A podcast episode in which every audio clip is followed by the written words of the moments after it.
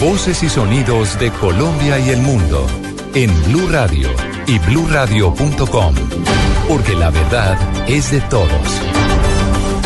11 de la mañana, 7 minutos y arrancamos este boletín con una muy buena noticia. El Giro de Italia, el pedalista colombiano Esteban Chávez ganó la etapa número 14 y asumió la tercera posición de la clasificación general. Una emocionante etapa que tuvo hoy montaña, por supuesto. Los detalles de lo que sucedió hoy con JJ Osorio. El colombiano Esteban Chávez se impuso en la decimocuarta jornada de la edición 99 del Giro de Italia en una decisiva etapa de alta montaña que se disputó sobre 210 kilómetros entre Alpago y Corbara.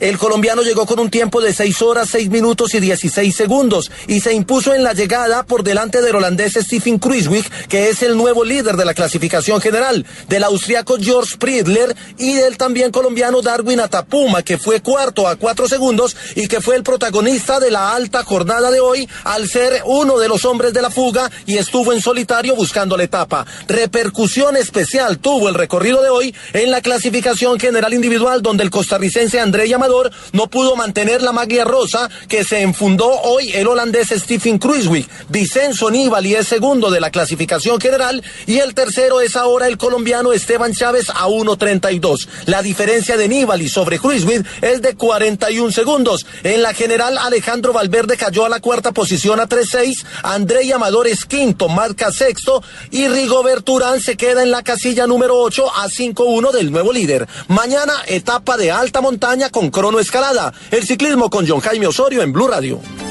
Y precisamente tenemos la voz de Esteban Chávez al término de la etapa a la que ganó hoy, que lo acerca a la tercera posición de la clasificación general. Por supuesto, hablando del extenuante y difícil, pero contento con el triunfo logrado este sábado. Todo el día fue muy rápido hoy, había hombres peligrosos en la fuga como Ulises y Siutsu.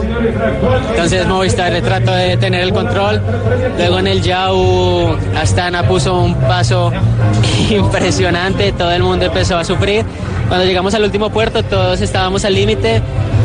Empezamos a atacar un poco, atacó Cruzwit, casi que no lo puedo alcanzar y cuando lo alcancé estaba Nibali 20 o 15 segundos atrás, entonces empezamos a trabajar juntos hasta la línea de meta.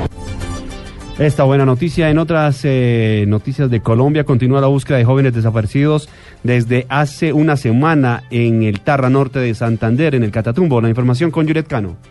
José de Dios Toro, alcalde del Tarra, dice que la búsqueda de dos jóvenes desaparecidos hace una semana en una vereda de este municipio continúa con apoyo de la comunidad. Los adolescentes habrían desaparecido luego de estar en una finca en donde trabajaban. Son obreros, son obreros y que para la actividad que no es un secreto para nadie que en el Catatumbo, pues la gran mayoría de, los obreros eh, eh, trabajan en lo de rapachín que llaman, entonces, o recolector de hoja de coca. Entonces creo que lo que manifiestan eh, sus familiares que son obreros y que están trabajando en una finca en la vereda de Tarra Sur. Poco se sabe acerca de los adolescentes. Aún se desconoce si se trata de una desaparición o de un secuestro. Informó desde Cúcuta Juliet Cano, Blue Radio. Muchos lamentan la partida del maestro Jorge Consuegra. Blue Radio habló con uno de sus colegas, Colman Morris, que afirma que Consuegra fue el impulsor de su carrera periodística y que él mismo le hizo anotaciones y correcciones a su primer libro, Operación Ballena Azul. La información, María Camila Roa. El concejal y periodista Holman Morris afirmó que desde los inicios de su carrera el maestro Consuegra siempre estuvo ahí para corregirlo y envió condolencias a su esposa y a su hija. Pero siempre me insistió Jorge cada vez que nos veíamos para que publicara, para que yo siguiera escribiendo. Un hombre cálido, tierno, bello, transparente, como muy pocos. Una lamentable partida la de, eh, la de Jorge que hasta los últimos días estuvo pendiente de mi trabajo y apoyándome. El presidente Juan Manuel Santos también lamentó el fallecimiento del maestro Jorge Consuegra a través de su cuenta de Twitter. Gracias, maestro. Su amor por las letras, el periodismo y la cultura nos seguirán inspirando, afirmó el mandatario. María Camila Roa, Blue Radio.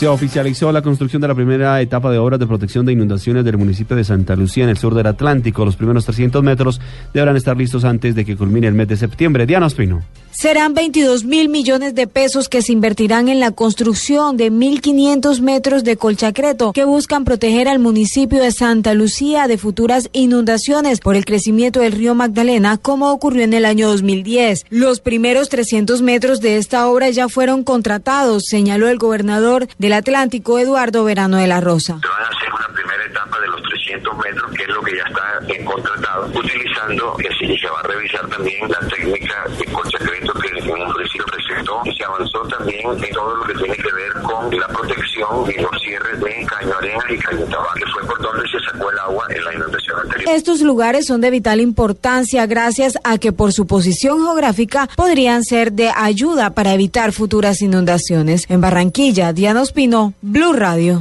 A fondo, la crisis en Venezuela. Que lo escuche el mundo, nos estamos muriendo de hambre. Esta semana en Blue Radio y bluradio.com. La nueva alternativa.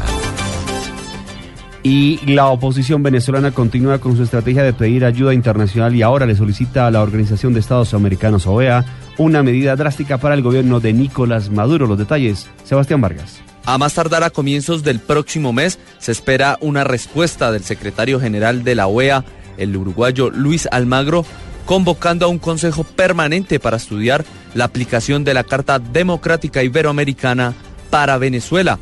Esta semana en Washington ya fue radicado esta petición por parte del diputado opositor Luis Florido. Si no se le abre a Venezuela una válvula de escape a la grave crisis, a la profunda crisis, evidentemente que pueden ocurrir situaciones que nadie desea, que nadie espera. Entre las consecuencias más importantes que tiene la aplicación a un miembro de la OEA de esta Carta Democrática está la invasión militar extranjera y por último la expulsión del organismo. Sebastián Vargas, Blue Radio. Noticias contra reloj en Blue Radio. A las 11 de la mañana, 13 minutos, noticias contra reloj, noticia en desarrollo. Ucrania busca espías rusos en la lista negra de periodistas que se acreditaron ante las autoridades separatistas prorrusas para cubrir en los últimos dos años el conflicto en el este del país. Y la cifra un total de 1.611 réplicas se han registrado hasta el momento del terremoto de 7.8 grados en la escala abierta de Richter que el pasado 16 de abril azotó a una zona ecuatoriana. Y quedamos atentos porque el ejército sirio anunció hoy que mató a 125 terroristas durante operaciones en la provincia de Hama, en el centro del país árabe, según la agencia oficial de noticias Siria Sana. Amplias en estas noticias en blurradio.com. Continúen con Autos y.